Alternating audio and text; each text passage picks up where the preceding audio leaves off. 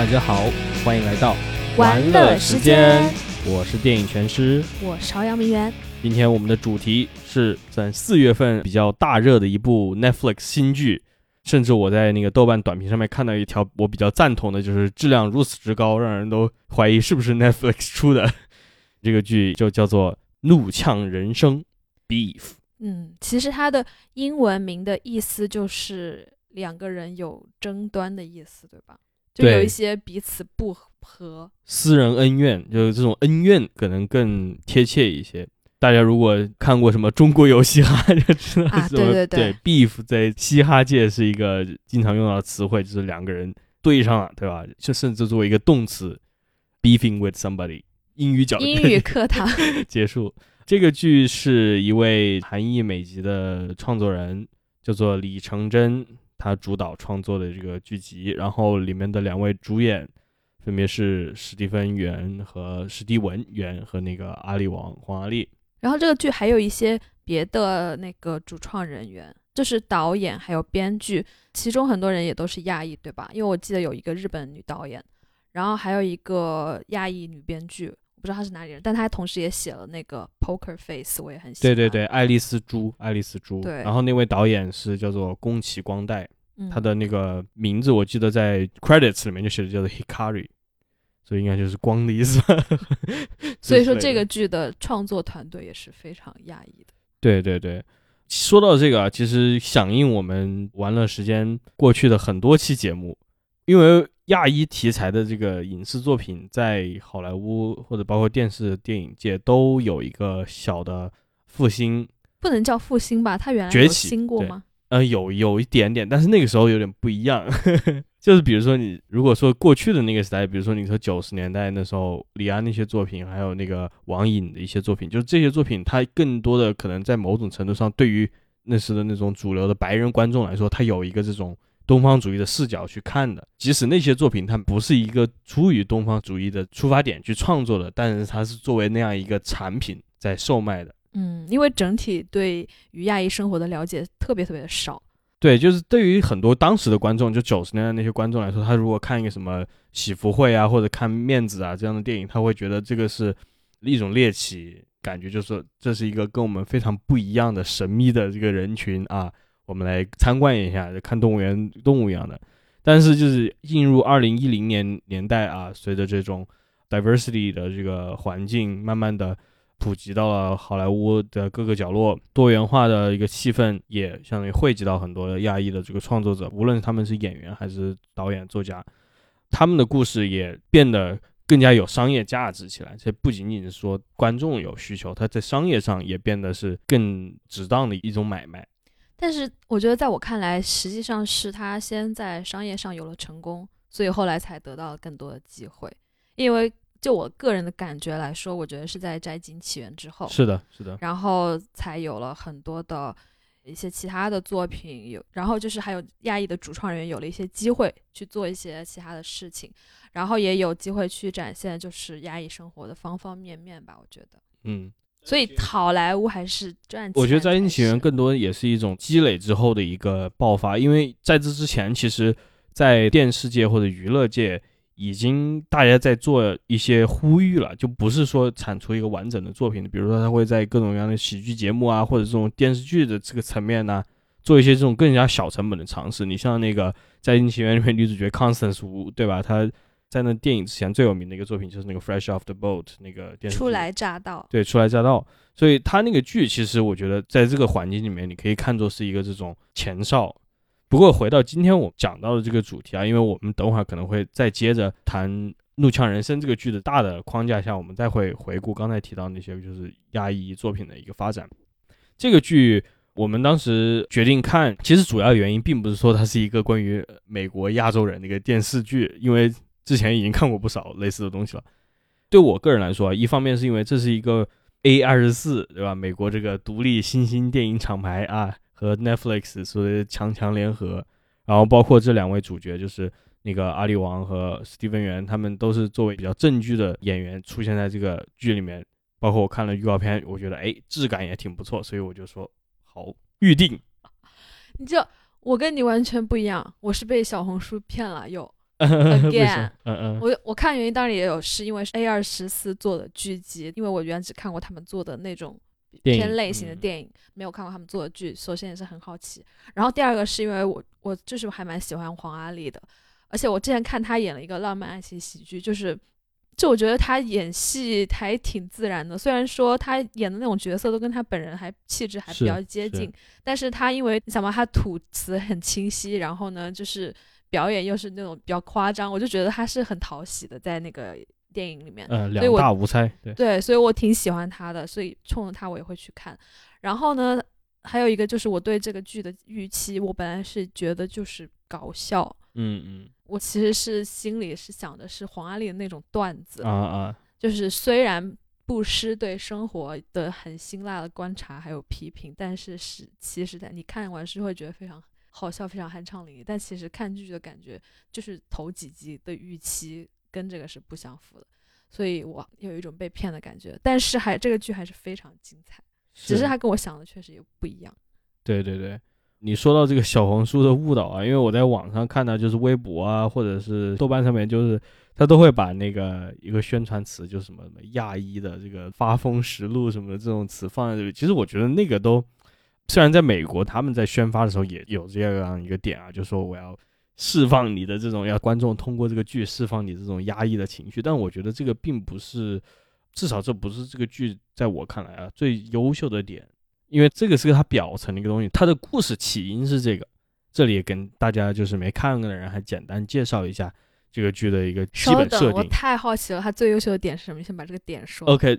它最优秀的点，我还是觉得是一个喜剧和这种严肃的思考的思辨的这样一个结合，以及他对于亚裔身份的这样一个怎么说呢？我在我看来是一种更自然的体验吧。嗯，就是我等会儿会更加详细，可能针对这一点来讲，包括就是对比我们之前录过的很多 关于亚裔的作品的这种节目，我就会谈到这个为什么我觉得是个非常独特的一个作品，在目前这个阶段啊，这个剧的一个基本设定就是史蒂芬·元是一个在应该是洛杉矶旁附近的一家这种个体户建筑公司的 老板兼唯一的工人，嗯，然后他因为这个过去的一些经济上的一些错误啊，包括交友不善啊等等，导致他的这个父母不得不回到韩国，然后他只能跟他弟弟两个人在相当于美国相依为命。于是他的这个觉得自己的使命就是想办法把他的父母再重新接回美国来，给他们找一个地方住下。然后我们在这个剧的一开头就看到他是要去一个超市退东西，退东西之后没退成，非常恼怒。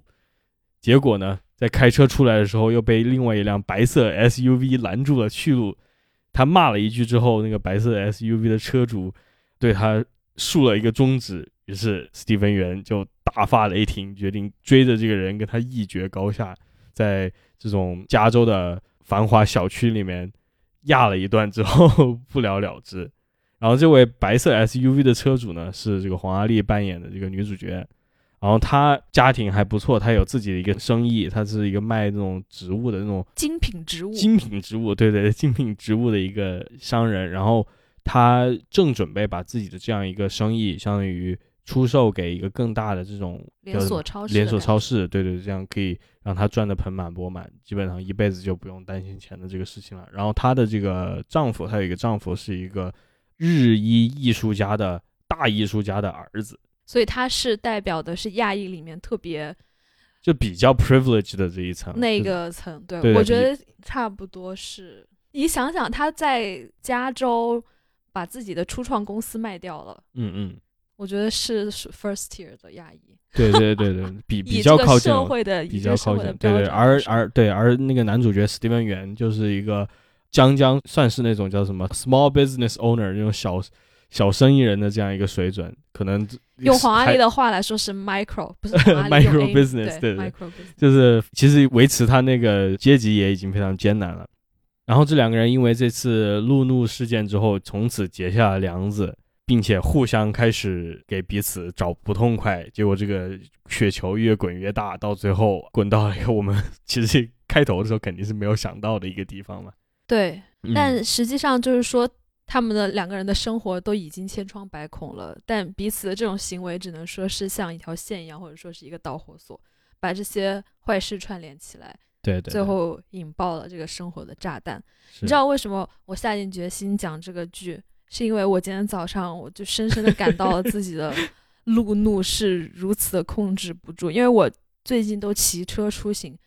我就非常的明白，在一个高速行进的过程中，你为什么会对一些非常微不足道的事情感到如此的愤怒。像我就是经过每一个十字路口，我都恨不得跟那些右转的车比中指，因为他们从来都不让我嘛，对吧？他们从来都不让要走的自行车或者行人。然后呢，北京的街上就是所有的路全部就是，只要是没有那种严格管控的路，所有的地方都是停满了车子。反正自行车道是基本上百分之五十六十的时候都是被占掉的，所以自行车就没地方走。然后有时候自行车会上人行道，就挤压着行人的空间，行人就是躲来躲去。所以我就觉得，就每个就是机动车挤压我们，我们挤压行人。因为说我也不是很好意思，像我我今天早上就是因为有一个车，它突然。停到了路边上，他要不知道要干嘛，然后我是我一直就是在直线走，从他的那个中间穿过去，差点把他后视镜撞飞了。主要是因为我骑的也比较快了，但是就是你懂的，就是生活中这些小小的细节，它会让一个平时就是过得 没有那么顺心的人，我不是说我过得不顺心，我当然也是没有的很顺心，但我就觉得说，在这个社会中的每一个人，他们都会在一些很小的时候。有那种非常想要爆发的这种情绪，所以我觉得就是这个路路怒的切入点，就你有时候你不会想到它是一个这么小的事情，但是我就觉得这个切入点特别的微妙，因为它是如此的小，如此的不起眼，但是当你真的体会到的时候，你会发现它如此贴切。对对对，天哪！我刚刚讲自己的路怒讲好歹的，但我真 每天早上都很生气，就是真的会对那些车子感到非常生气。平静一下，我也时不时的骑车啊，对吧？但我我其实这种情况是比较少的，还是偶尔会有，就是我可能自己开车的时候会有这种，也不算是路怒吧，就是有一种不耐烦，就是一种压着的不耐烦，时不时的会。我觉得在国内，包括无论国内国外，你在那种车子多的地方，人多车多的地方，自然就会有这种不耐烦。不过这种情绪，其实你说你骑车的时候我会更体会到，但我看剧的时候，我并没有太想到，就是我个人的这些这种体验。我看剧的时候完全没有想到，是今天突然对对体会到，今天就相当于是你的这个经历返回去跟那个剧做了一个这种共鸣嘛。但其实真正这个剧里面，它的这个主题呢，还是就是你刚才描述的嘛，这两个人主角的生活。在遇到这个事件之前，已经千疮百孔了。他就是其实很大一部分的笔墨是放在描述是这怎样的一种千疮百孔。对，然后就是那种 road rage，它那个 rage 的来源就不是那一个终止，也不是那一个你挡我的那一下。对对对。他因为他确实不值得你这么生气，所以当我路怒的时候，我就会想，我真的是为了这么一点小事生气吗？当然不是了，这是各种原因，对不对？所以这个剧就是以这样一个非常独特的切入点，让我们看到了不仅仅是这两个角色啊，还有他们身边的这种家人啊、朋友啊，包括他们涉及的一些一些社区人物啊等等这一系列的这样一个，在我看来比较有趣的这样一个南加州的小浮世绘嘛，把那个环境我觉得刻画的非常的生动。虽然我并没有在那个地方待过很久，可能待过两天，对吧？但就是至少作为一个对于美国文化还稍微有些了解，包括对于这种美国的经历稍微有一种了解的一个人，包括你也是嘛。在我们看来，可能这个剧里面反映的那种状况，无论是阶级啊，还是种族啊等等，这种中间的一些微妙的一些讽刺的东西，传达的都是挺到位的。同意。然后再回到就是这个剧的作为一个这种类型划分上面，因为。回到我们最初提到这个剧的一些关于它的虚假宣传的一点，就是它虽然有黄阿丽啊，一放在这里，就是稍微了解的人就会觉得，哎，这是不是一个就是那种啊辛辣的喜剧啊？包括甚至你可能期待的也许是《摘金奇缘》那样一个剧，但其实不是。这个剧里面大部分内容在我看来还是比较严肃的。它可能这些人物他表现的时不时的会有些滑稽，或者说的话有时候有些荒谬，在这个场景下面，它更多的是以这种讽刺的形式带出的这种幽默。他可能最后有这种黑色幽默的这个元素在，但他在大多数时间，他描述这些人的这种生活的一种不顺呐，包括他们自己给自己的人生带来的这些痛苦啊等等，啊，不仅仅是他们自己给自己带来的，也身边的人给他们带来的这些痛苦，这个真正的核心讨论点，在我看来是比较严肃的，比较认真的。嗯，我也觉得，但是它确实是让你会经常笑出声的那种，但它是比较高级的是是，好笑，对，就他不是挠痒痒的那种。他里面的人物并没有说要想着跟你讲笑话，他也没有说想着跟彼此讲笑话，而是就是很多就是在那个环境下，在那个场合下，就是他写作写的也比较精彩嘛，然后还有就是一些事情就是很荒谬，很好笑，但并不是说这个地方是为了呃让你开心的，就你不开心，但它确实很好笑的一个事情。对，包括里面一些配角也，我觉得设置的非常精彩，无论是那个史蒂芬元的他那个表兄弟，就是那个 Isaac，嗯，还是他后来在教堂遇见的那个 Church Leader，就是他们 Ed Ed Ed- Edward，Edward，对对对，还有阿里王嘛，他的整个这个婆家，对吧？对哦，我觉得嗯，她老公的妈妈很搞笑。是的，是的，包括那个什么想要收购他的那个超市女 CEO 叫 Jordan 吗？Jordan Jordana，对。好还有他的后面的 还有他的 不那叫什么？他的神奇的这个怎么说呢？sister in law 媳，变 变老婆，对对对，这样一个人物。总之就是，就回到刚才提到那个小浮世绘里面，这些人物，我觉得在刻画上，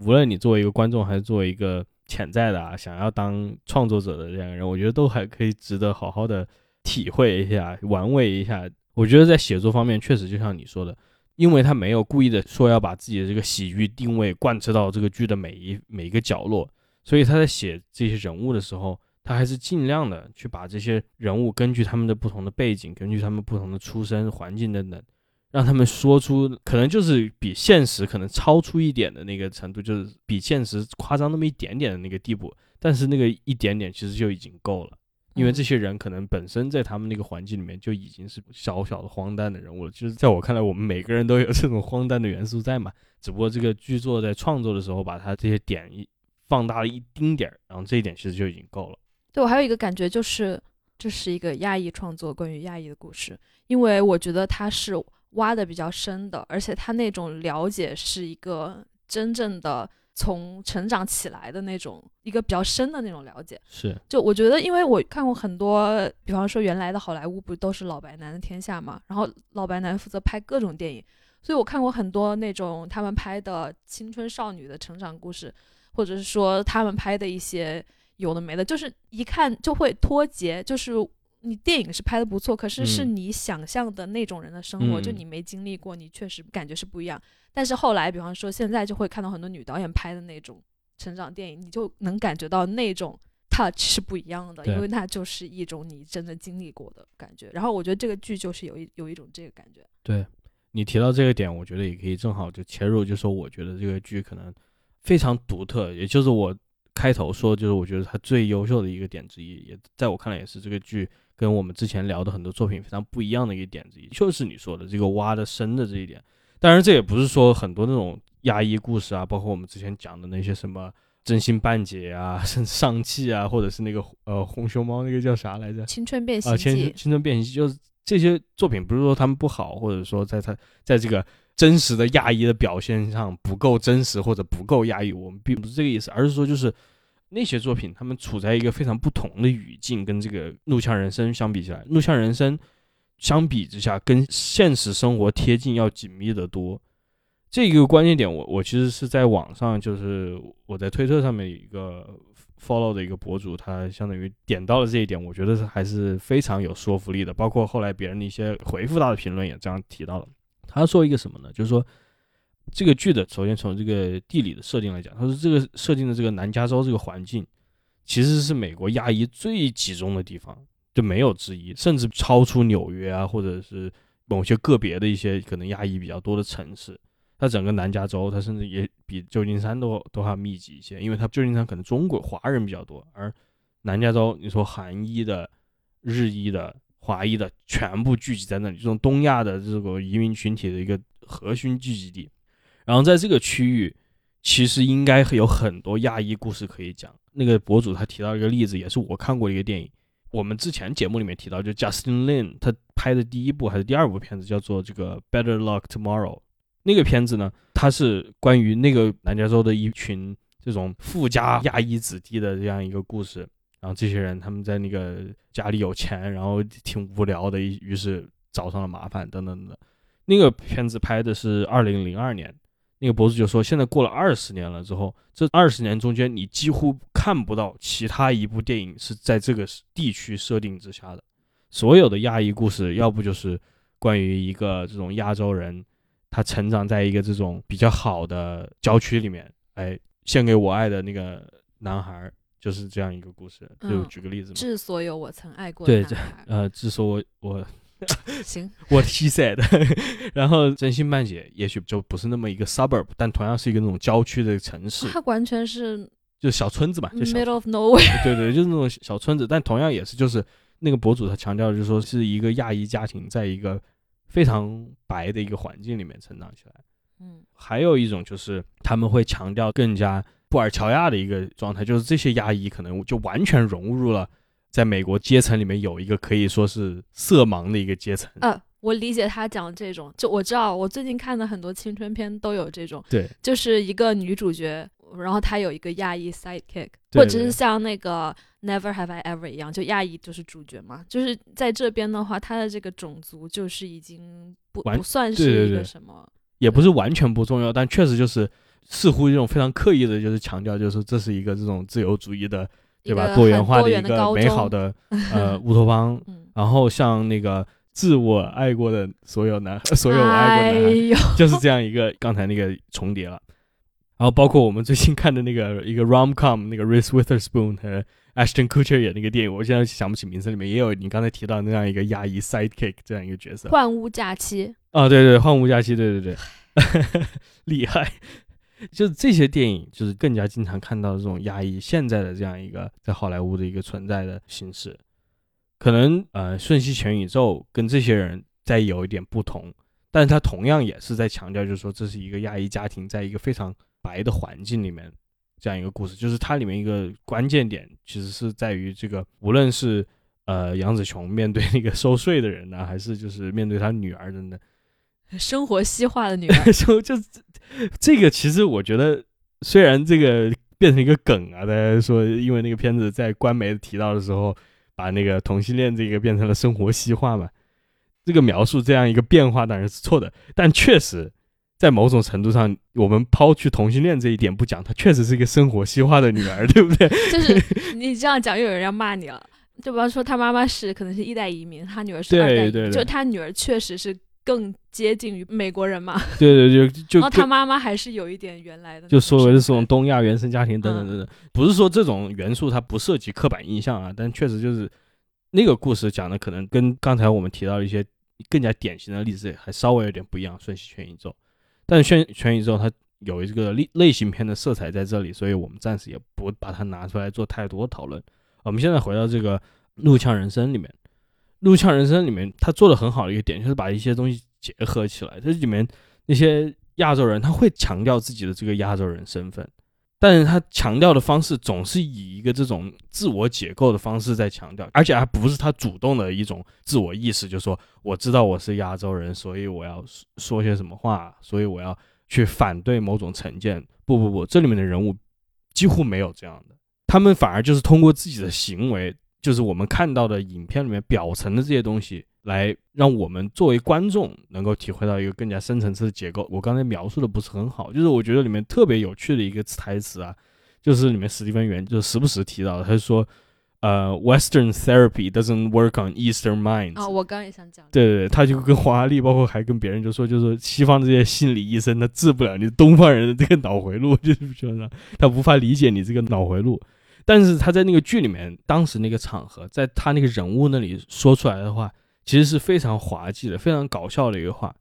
因为我们的这个作为观众的第一个反应，至少我个人啊，第一反应就是说，这是一个非常刻板印象的一个表述，就是说，哎，你这种东西方是有这种根源上文化上的区别的，所以，你这种西方人他肯定完全无法理解东方人，所以这是我的第一层的这种叫什么膝跳反射，就是说这是一个错误的话，所以它好笑。但是呢，它其实还有更有一层，然后这又回到刚才提到那个生活西化的，然后这个生活西化这个点在这里，就是它这个语言层面其实是有多重含义的，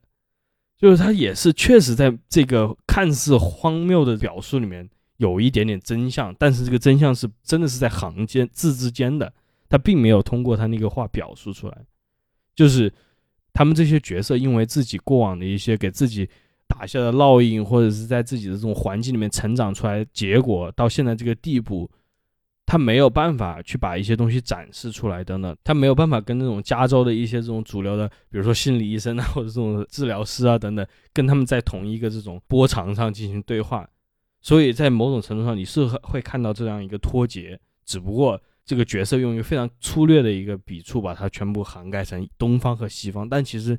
这个时候，你再多想几次，你就会发现，就是中间有个不同的层次在这里。这到底东方是什么，西方是什么？哎，你通过这个，你就会解构起来，西方它其实并不只是西方，而东方也不仅仅是东方。所以我觉得这个剧里面很多很多内容，其实都是在这种多重语义的一个状态下来给我们呈现的。嗯，就我听到这句话的感觉是。首先，它真的是确实是很荒谬，因为现代心理学其实东方西方，对吧？就没有这种分，就你进进行心理治疗，大家用的都是同一套的东西，所以就首先它就不存在这种东方西方，除非你指东方是你来，我给你算卦什么这种，显然不是嘛。所以说，就是在我看来，这句话作为一个他的那种借口，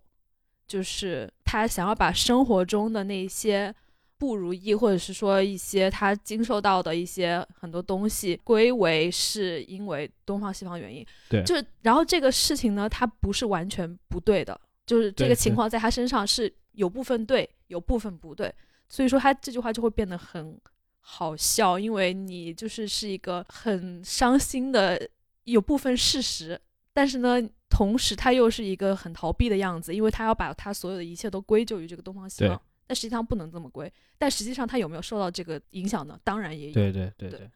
包括里面还有史蒂文·元经常跟那个他弟弟抱怨说，就说你被这个白人女孩给蛊惑了，对不对？就是你说的一些话都是什么那种 white girl 那种白人女孩才会说的话，等等，就是这些东西，你乍一看，在现在这个包括这种观影环境在看，对于我们来说都是很荒谬的，就是它这个表层的意思，它这种第一层的这个。反转都是挺挺有趣的，对我觉得他讲了很多，你感觉一个现在的电视电影不敢讲的东西，比方说迪士尼拍电影，你敢说这种话吗？不可能。就我觉得这种话是很冒犯的，有时候就你可能会觉得这种话你不会在一个电视剧里面看到，你很有可能是在一个很有表演性的舞台上，当大家准备好被冒犯的时候，你要准备听到这些东西，或者你是通过一这个电影里面，哎。这种象征传统的或者象征保守的一个角色才能说出来，而不是说你一个作为一个作品的核心主角会有这种表述。嗯，但当然我们不能把这个跟迪士尼的作品去进行一个类比，因为那还是毕竟面相有很不一样。迪士尼在刻画任何族群的时候，可能都遇到这种。但是我觉得，就是他讲的这些话是你很难看到的，但与此同时，它是很真实的，因为。你就是会有有很多时候，你会把一些很复杂的事情去很简单的去描述出来。就比方说，那我平时我可能每天都说我只要暴富我就快乐了，难过都是因为穷，对吧？经常说这种话，但实际上你当然能意识到这个背后不快乐原因太复杂了。嗯。但是呢，就是像比方说，Danny 就是那个男主角，他经常就是哎白人啊亚裔。东方西方，他经常这么说话，但实际上就是你从他的这个整个人物的这种描述来刻画来说，他当然是知道这背后也是对复杂的东西。嗯，对对对，所以我觉得这个设施这个剧就是非常高明的一点，就是在无论是从剧本层面还是他的利益层面，都是跟之前的很多作品相比，就是都要青出于蓝胜于蓝的这一点。另外就是也想补充一下，就是。我刚才没说完这句话，就是推特上这个博主啊，就是他的观点相当于表述，就是这二十年间，从二零零二年到二零二加二年，这二十年间你几乎没有看到这样一个故事，就是关于真正的，就是说在加州的这些普通亚裔的一些故事，就是你很少看到。然后呢，我们看到了很多亚裔创作者，他们的这个环境是怎么样的呢？就是他的另外一个回复就举了一个例子，一个是那个 jenny 妮涵，就是写那个《这是所有我爱的男孩》的那个女作家，还有一个叫做呃 Celeste 吴吴诗琪吧，应该哦啊有很有名，对对，他写的那个 Little Fires Everywhere 嗯。这两个故事，就是说，首先那个致我所所有我爱的男孩那个故事里面，原来的女主角在小说里面她就是个白人，然后那个 Little Fires Everywhere 它也是一个关于白人家庭的这样一个故事，就是说这些作家他们可能生活在另外一个不同的环境里面，无论是他是从这种移民区出来的，还是说就是真的是一个非常 white 打引号的白的这个环境里面成长起来的，他们在那个环境里面成长起来，他们写的这个故事其实也是他们真实的故事。就特别是五十七，他写这个 Little Fires Everywhere，他就说他在创作的时候，这个是关于我成长的地方，他就是俄亥俄某个小镇里面长大的，我写的就是我的故事。但是别人就会说，你这个故事里面，你作为一个创作者，你的投射是完全失去了你的种族身份的。他并没有说有意的我要去写一个白人，而是因为白人就是一种默认嘛。就是我们如果要谈一下这种关于种族理论的话，就是在美国这个语境下面，白人就是一种默认，它不是一个种族呈呈现，而是一个无种族的一个意思。我懂，就是当这两个亚裔作家写作的时候，他们是没有要 deal with 这个种族的问题的。对对但如果你写亚裔的故事，你绝对必须要 deal with 这个事情，你一定要写它，就你没有办法不去写它。就跟在美国民权运动时期有也有黑人作者不愿意写跟黑人有关的事情，因为他们觉得他们的作品是要普世的。就是他们是写全人类的故事，所以他们没有其他的笔墨或者是其他的空间再去写这个关于种族的事情，因为你只要写黑人，你必写种族，必去碰这个后面的非常复杂、非常困难的问题。然后为了避免这个事情，为了不去写这个种族，为了完全就把这个东西你连根拔掉，他们干脆就写其他的事情，就说这就是全人类的故事，而不是说我要去聊这个种族的事情。所以说，我觉得他们就是比方说，他们把他们的那个主人公变成就是没有种族身份的这个情况，就是因为他们的故事想要表达的是其他的东西。对对，倒不是说这种表达不好啊，或者说不正确，在我看来是也一是完完全合合理的。对对，你作为一个作家嘛，随便你怎么写。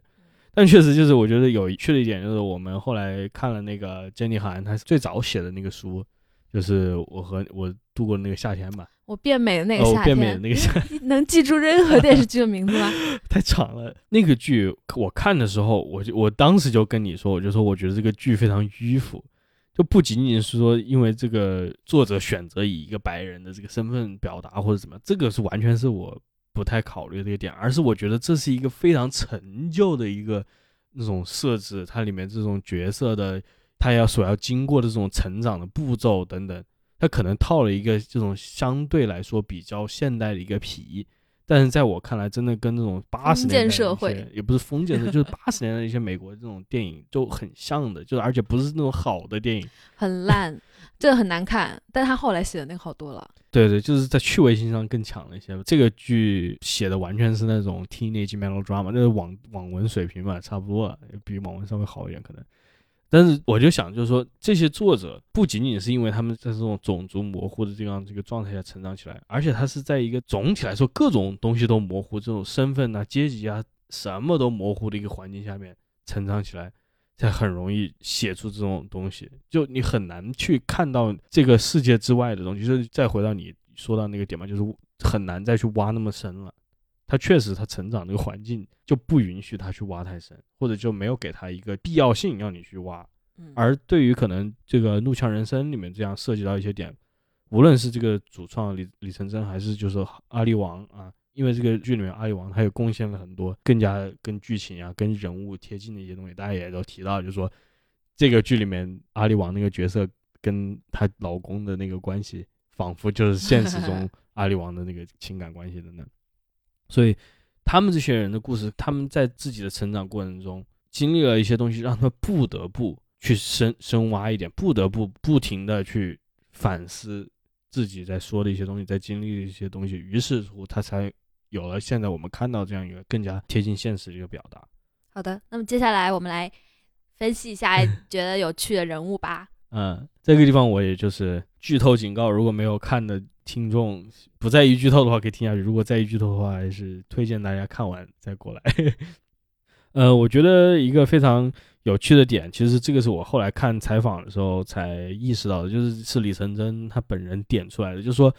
那个剧最后的一个大结局之一，就是那个富翁 Jordana 嗯死在了他房子里面嘛。但就说促使他去建那样一个那个安全屋的这个事件呢，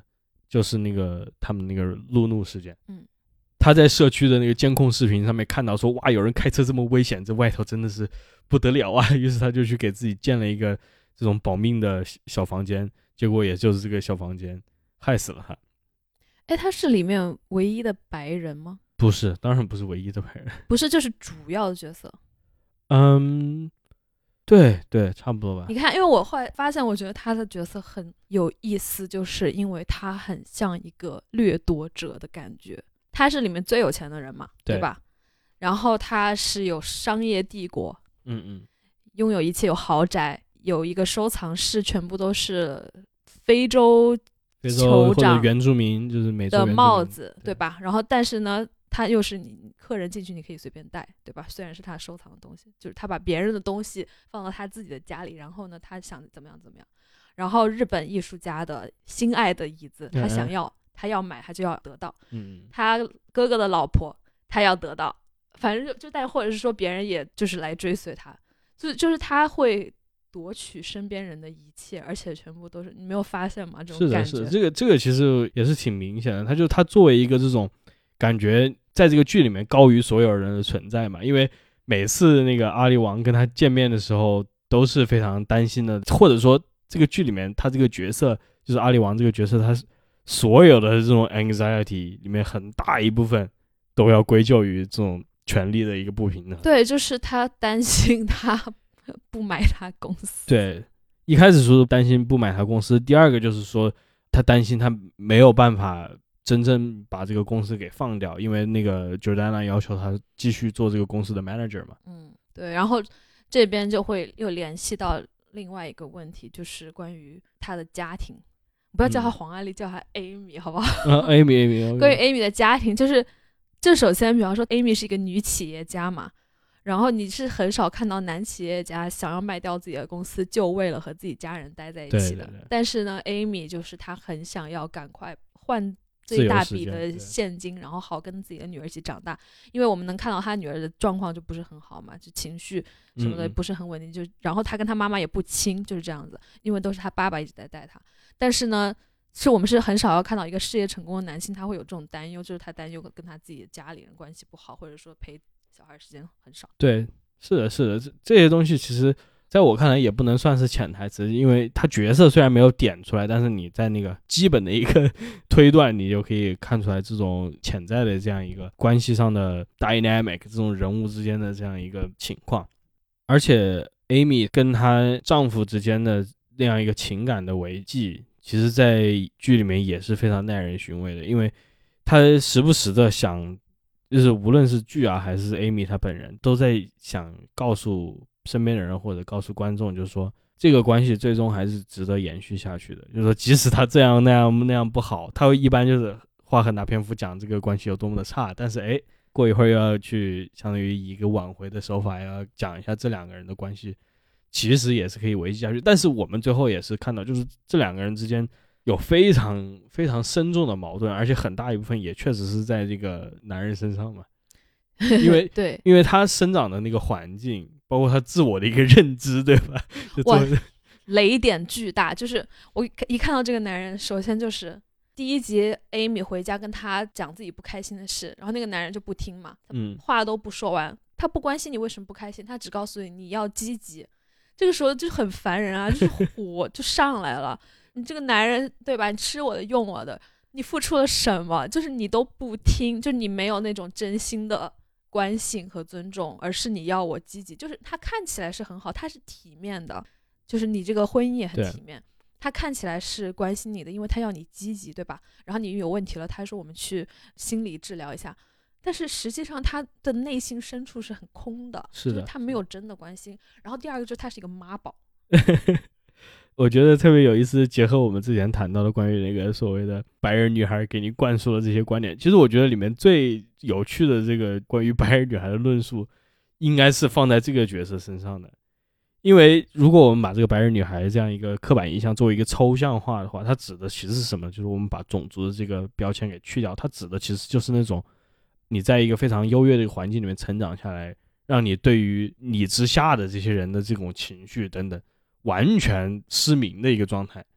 你现在很厌女哦，我就说去掉那些标签嘛，因为这个确实，你就包括 Karen，你说这样这个词是不是厌女嘛？但是确实现在大家有这样一个但是我觉得，那我现在就要反驳你了，嗯，因为我觉得在婚姻关系里面，丈夫无视妻子的情绪这个情况，比白人女孩看清别人要普遍的多。这个点，因为我还要讲，就是这个打引号男艺术家的妈妈，时不时的就是会对外人以类似的东西讲，就是无论是讲他们的艺术，还是讲他们的关系等等。但是我们后来一直就知道，包括整个剧中间啊，都知道，就是说他妈妈其实非常清醒，cynical，甚至就是说看待世界的方式，他认知身边这些人，他其实是看得很透彻的，只不过是一种非常虚无主义的透彻嘛。他其实挺悲观的一个人，但是他这一点是完全对他儿子隐藏起来了，就相当于就是到现在大家在国内网上提到那个梗嘛，就是说你骗哥们儿可以，不要骗自己。他是反过来了，他没有骗自己，但是他把他儿子就完全骗在那个语那种话语里面了。就是你提到的也是对的，就是他作为一个这种丈夫，在这个关系里面，对于他的这个妻子的忽视，这是一层面，但有一层面也确实就是这种广泛性质的一个对于这些出身不如他优越的这些人，对于他们的这个情感，就是这个不仅仅是说 Amy 这个，包括他身边其他的那几个一个人，他无法理解这些人的痛苦，因为他一直在一个悬浮的层面成长起来。有一点同意吧，因为他不是一度也跟 Danny 成为了好朋友吗？对，但是那个时候就是 Danny 是扮演了一个这样一个，开导他的那种。不仅仅是开导，就是在我看来，可能就是那种中年白男的一个角色，就是他是戴上了那个面具嘛，因为 Danny 也跟那个 Amy 一样，他很清楚就是在那个阶层的人，他们说什么，他们表达什么。就是我觉得 Danny 有一个非常搞笑的一个点，也是这个剧里面我以为会收束的一个线索，但是其实没有。就是说，他称赞那个 Amy 的丈夫的他的雕塑的时候，我都甚至分不出来他是不是真心的在讽刺，我也分不出来，我不知道是。而且就是有趣的是什么呢？就是后来我们看到他建新房了之后，他把那两个小毛贼从他们那个 Amy 家里偷来的那个雕塑也放在了自己家里。嗯他跟 Danny 还跟他爸妈说：“哎，你看看这个花瓶多酷啊！”他就放在那里。所以我的甚至在这个点上，我我都看到一种这种人物的一个非常可爱的一点，就是他也许真的不懂这些东西，他说的也许就不是真心话，但是这个东西对他来说，也许也是可以有意义的。他不是像那个那个艺术家他的妈妈那样，就说完全对你这个儿子不在意，就说你做的都是狗屎。Danny 没有这种恶意，对，我也觉得，就是在他的那些瞬间，我会觉得他和 Amy 的老公的这个关系里面是有一小部分真的东西，对对对，就是同理是 Amy 和 Danny 的弟弟的那个关系，就是说他们这两个关系里面有很多欺骗，一开始就是欺骗，但是在这个欺骗的过程中，这两段关系里面都产生了一点真的东西，是的，对，所以就是是很复杂的是是，可能在这里，你如果把那个弟弟这个角色拿过来的话，我也觉得就是，无论是对于 Danny 来说，还是对于他弟弟来说，就是他们两个人看到的那个丈夫和 Amy 的那个这两个人，都是他们向往的对象。就比如说 Danny 的弟弟，他可能真的是有点想成为，他倒不是说不仅是喜欢 Amy 怎么样，他其实是想成为 Amy 那样的人。至少在他看来，就是 Amy 事业也很成功，然后也很自由。他想让 Amy 给他投资呢，对啊，所以他想要一种独立，他从 Amy 那里他看到了一种独立的幻象嘛。而 Danny 就像你刚才提到，他跟他那个 Amy 的丈夫中间至少有一种联系。其实 Danny 也想比较向往那种生活，就是他在那个人的身上就看到，就是说感觉你已经完全摆脱了这种背负的责任，你可以很舒服的生活在自己这样一个爱好里面，在自己的这样一个幻觉里面，甚至这个其实是在某种程度上也是值得羡慕的嘛。包括他本来的那个经济条件已经比 Danny 好那么多了。就是一个傻白甜。是啊，所以有时候人对吧？你看到这种情况，你当然就会觉得，就是说你作为一个看客来说，哎，这种生活不如不要。但其实呢，没有啊，我觉得没有什么不好的，就是甚至能懂他们想要维持这个体面生活。是的，是的。然后我就也想就说另外一个点，就是不是这个剧某一个这种特别优秀的 moment，就 Danny 这个人物塑造，我觉得可能他跟那个剧作者啊，就李成真本人可能离得更近一些，所以给他的刻画上面，在我看来是更加深入一些。就是说，他把他的那种一个原罪，相当于最后真的就是毫不留情的展现出来嘛，就是他犯了一个非常严重的错误，几乎无可谅解的错误，就是他完全破坏了他弟弟的这个后半生嘛，相当于嗯这也不算破坏嘛，因为毕竟还没有活到那么久，但就是 derailed，让他脱轨了，让他这个人生的轨迹发生了一个重大的影响，并且让他弟弟从此蒙在鼓里，以为是自己的原因导致他变成那个样子，所以这个笔触本身我觉得是非常精妙的一个笔触，就是它是足够残酷的一个笔触。因为一直我们都在看，包括我们刚才提到他们这种角色之间关系，它有可爱的地方，有值得喜欢的地方，有非常讨人厌的地方。总体来说是很真实的地方。但是你在 Amy 那里，你没有看到，至少对我来说，我没有说真的看到有这么就是让我觉得很难原谅的一个错误。而 Danny 是犯了这样一个错误的人。对。然后我觉得这个剧比较黑暗的部分是集中在 Danny 这边的，因为他还有一个剧尾的揭露，就是第一集他去退那些烧烤架到底是为什么？对对对，那个其实不是剧尾，当他时中间啊，对他中间有用过啦，对对对好是，但我直到剧尾他才他 call back 的时候，嗯我才记起来。突然意识到，对他第一集他就是要去自杀嘛。嗯嗯，是的，是的。所以我非常就是欣赏，就是你一个一个创作者能够把你这个主角就是这么赤裸的展现出来，而且也非常毫不留情的，就是告诉你的观众，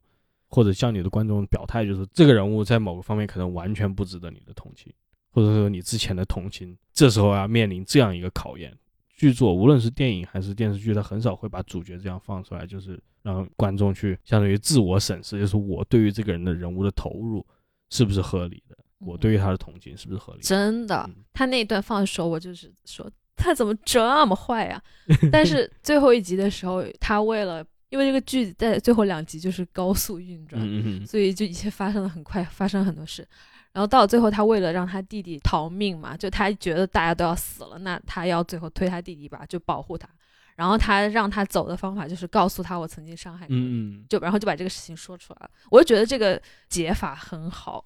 就是说不知道为什么在那个时刻他把这件事情说出来，我就感觉好像突然可以原谅他这个人物。确实，因为就是那个情况是比较特殊的情况，因为最后就像我们最早说的，就是这个雪球滚到了非常意想不到的一个嗯，境况，所以在那种境况下，一切都感觉是被拔高了一点。也许在这个时候，你做出了这种选择，你在之后做出了这种对于自己的一个割舍，这时候也许更有价值一些。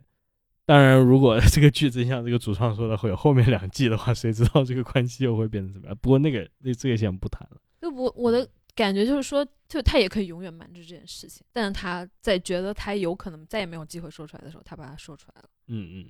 不过还有一点也想提，就是说他弟弟那个角色也确实蛮讨人厌的，是不是？就是时不时的也还是蛮蛮讨人厌的。你怎么这样？你要用一个积极的心态，真是就是虽然就是 Danny 对他弟弟做出了很差的事情，但是在这个剧里面的这个期间，他弟弟也确实是个很不靠谱的人。这些不靠谱，也许还是可以归咎于 Danny，但毕竟，没生活中没有这么多归咎于什么什么，就是每一个人都做了很多很不靠谱的事情，但是对吧，也有不那么坏的事情，嗯嗯也有一些比较坏的事情，这就是人生，就很复杂。这个剧里面其实一个贯穿始终的点，就是说这些人可能因为很小的事情，就会做出非常出格的反应嘛。除了这个露露以外，他们另外的那些周边角色也都遇到过类似的情况。从 Danny 的那些他说的一些话呀，他他的一些行为啊，包括那个教堂的之前那个领班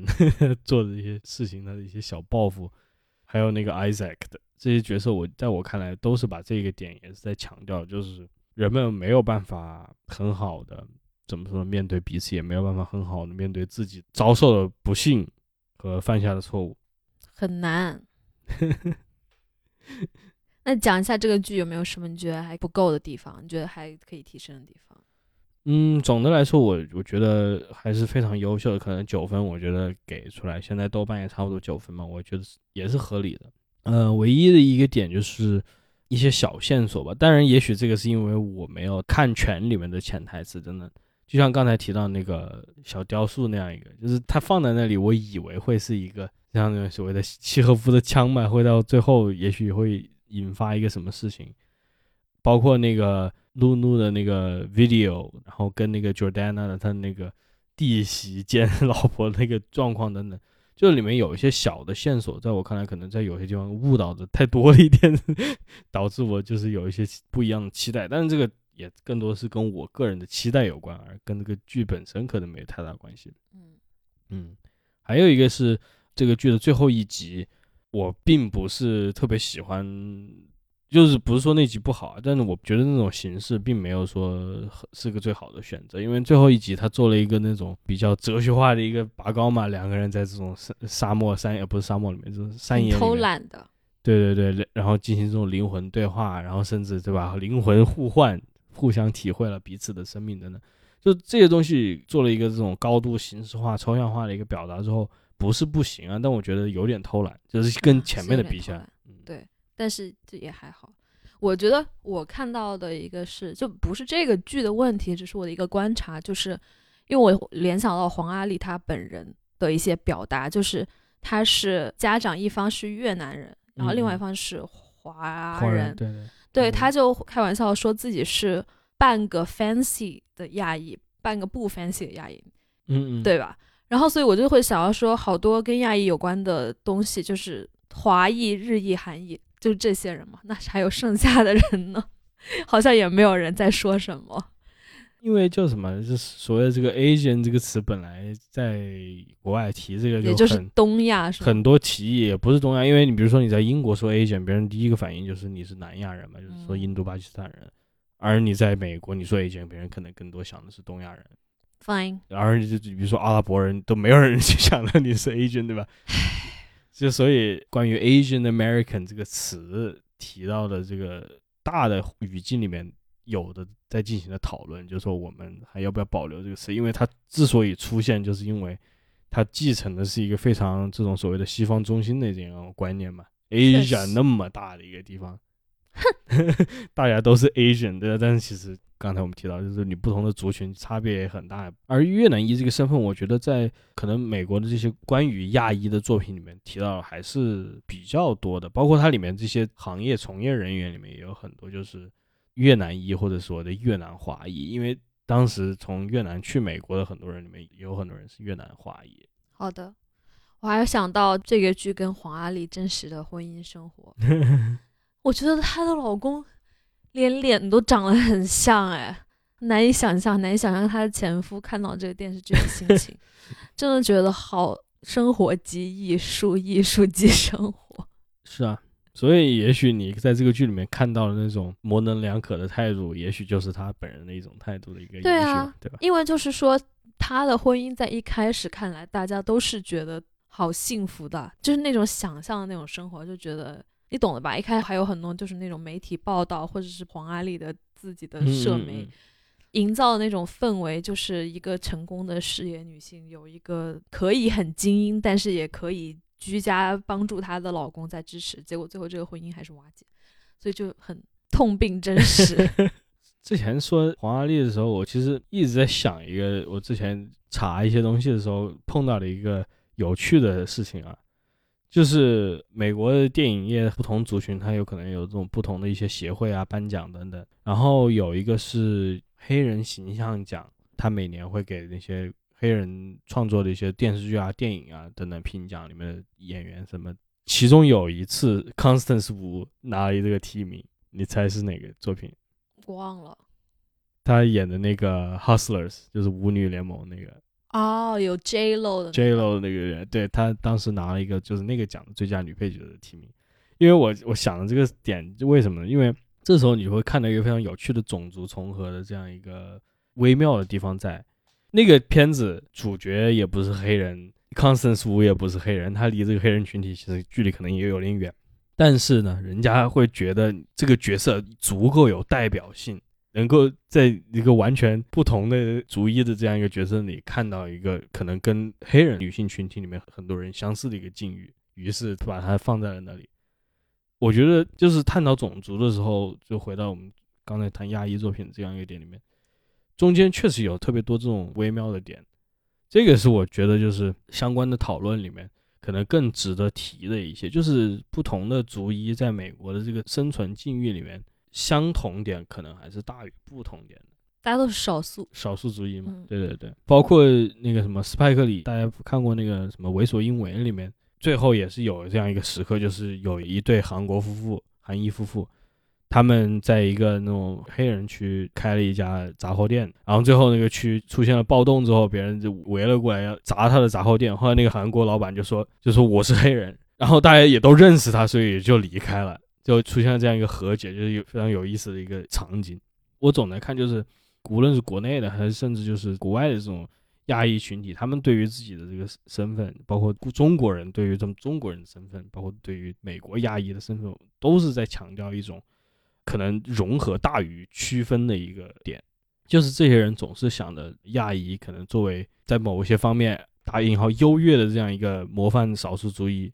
他离白人是最近的，或者说他离这种无种族的这种身份是最近的。我都不用白人，我就说无种族的身份是最近的。于是乎，他就形成了这样一个心态，他总是觉得可能我更应该往那个方向，而不是更应该往在他们看来可能更加负面的方向，比如说像一些拉丁裔或者像一些黑人。这样的一个情况，但其实呢，在我看来，就是在目前这样，无论是我从我个人经历，还是从作品里面看到的点，我都觉得就是亚裔身份还是非常突出的。即使你再不想让自己去突出，还是再强调自己其实是一个无种族这种 cosmopolitan 这样一个身份，无论怎么样，你还是摆脱不了这样一个大的一个环境、大的族群目前给他带来的这些东西的。嗯。而这个剧他选择这样比较直接的去面对，然后他在面对的过程中还比较成功的进行了一些解构，这个在我看来当然是就是非常值得嘉奖。是的，我觉得可以说是近年来对于亚裔这个身份的这种讨论最成功的剧集吧，我感觉。嗯嗯，因为也没什么剧啊，好像。呃，之前还是有那个 是吧？初来乍到的呢。其实我后来回去看了一些就是初来乍到的一些片段。我还是觉得那个剧的它整体的那个模子还是在一个非常充满成见的一个模子下面在。而它不是一个情景喜剧，它是个情景喜剧。对啊，我觉得可能就是比较搞笑吧。嗯嗯。哦，对，因为有人说它是亚裔白莲花，你会你有这种感觉吗？有一点，这就回到南加州的浮世绘嘛，因为 南加州它是它不仅仅说是那种 downtown Los Angeles 或者什么这种 K town Chinatown 这样一个环境，而是它更多的是可能在。呃，好莱坞啊，或者什么 Calabasas 这些地方，就是这些南加州的郊区的这样一个环境里面，于是这些地方大多数人都是中上阶层的人。嗯，给你这些人做了一个这样有浮世绘的话，可能你就会更贴近这个白莲花里面所展现的一个情况，就是那个剧它所讽刺的就是所谓的美国的上层的这样一个情况嘛，而可能这些人的这个在身份经营上也跟那个是比较贴近的。嗯。还有就是我在看到这个剧的时候，就比方说从它片头的处理以及它的啊对制作之精良，我就觉得会想到很多想到白莲花，因为他那个梅姐开的不也是一幅艺术作品？是，所以他他那个画一出来，我就说，哎，白莲花有没有？对，而且白莲花其实跟这个剧也在做一个类似的事情嘛，都是就是解构当下的这种。世界公民啊，自由主义的这种多元化的这个境况嘛，特别是第一季嘛，《白莲花》第一季最明显的就是那个那一家人的那个女儿跟呃他那个女儿的朋友跟那个当地的那个夏威夷男孩的那样一个故事，就是把那个东西非常直接的一个展现出来，就是人家作为一个这种夏威夷的原住民，他是什么样一个境况，他要做出什么样一个选择，你作为一个这种从美大陆过来的一个有钱人家里的富家女孩。你又有什么样的选择？那个对比在我看来是最尖锐的一个对比了。这是在《白莲花》第一季的时候，第二季的时候，这也稍微多聊一下那个剧的话，第二季里面大家没有要多聊，准备结束。简单几分钟，就是这大家这在小红书上甚至豆瓣上，我们后来没注意看啊，就是大家很不满的一点，就是说那两个妓女怎么最后落得了那么好的一个结局嘛？啊，剧透了。但但是在我看来，我当时看剧的时候，我完全我不会有这样一个道德性的审判，我甚至觉得就是 good for them。而且他们哪里好了，就骗了几千块钱，这 对他们的人生有任何帮助吗？就他们还是不止几千块钱，那是就但总之他们还是最惨的呀，就是你懂的，对你在一个大你跟的环境我是在同样一个这种 wavelength 上面，但是就是对我也看到那些评论，我就觉得怎么大家对于这个的意见那么大呢？他还还就是除了那这两个人角色过得很好以外，另外就是那个 Jennifer Coolidge 最后死了，大家也觉得非常不甘心，怎么能把这样的角色写死？我觉得那个角色从来都不在我这里是个正面角色嘛。哦，这也是提到第一季里面他跟那个黑人女按摩师的这样一个对他对他是一个负面角色，但他很搞笑。是很搞笑，对不对？就是纯粹你会当一个搞笑的角色，哎，失去了你也许有点可惜，但是你从一个就是人的这样一个角度来看，他死了，我完全不会觉得可惜或者有太多的同情，对吧？而又要被人骂了，没有太多的同情，嗯，怎么办不？能不要笑，听到没有？嗯 有钱人的吧？相比之下，你像《白莲花》第二季里面那个妓女，还有那个男妓，就这几个人的角色，在我看来，可能在某种程度上，我都会更加同情一些。嗯，即使是他们里面有人，就是特别是那个男的，他可能做一些真的是坏事，属于。但是同样的，你会在他们那个境遇下面，包括你通过那些有钱人的过的那个生活，你可以推断那些事情，就是他们可能那个生活真的是比较如履薄冰的，非常非常可怕的一个生活。如果我们真的去面对的话，大家也许就是真的对这些人的境遇没有太多了解，他们看的都是这些有钱人的生活，觉得啊哈哈笑笑。有一些这种中产阶级的烦恼，互相出轨，就这觉得这些可能更加贴切一些。但实际上，大多数人的境遇是跟就是那些妓女啊，或者是普通的，甚至 Valentina，呃，那个女的叫 Valentina，忘了，就是那个那个那个管旅馆的那个老板，就是更加贴近的。不是老板，经理。呃，经理，对对对，在节目的最后，我想要感谢一下我们的北美听众，就是因为那天我看到了有人在 Podcast 上面给我们留言，非常感恩，虽然只有一位，对，感谢我们的几十对吧，上百位这个、呃、不知道有多少，实际上，因为 Podcast 的数据我看不到，但是我觉得应该还是有一些的吧，因为我们的那个 host 的那个地方那个播放量对还是有一些的，所以说感谢大家支持我们。就是如果如果你们有在听我们的节目的话，希望你们可以找到一些途径让我们知道你在听，要不然我真的做不下去了，很累，也是蛮累的做节目。对对鼓励大家多留言，多鼓励。多鼓励我们在 Podcast 上给我们打打分、留留言什么的，谢谢，谢谢谢谢。那今天的节目就到这里，拜拜拜拜。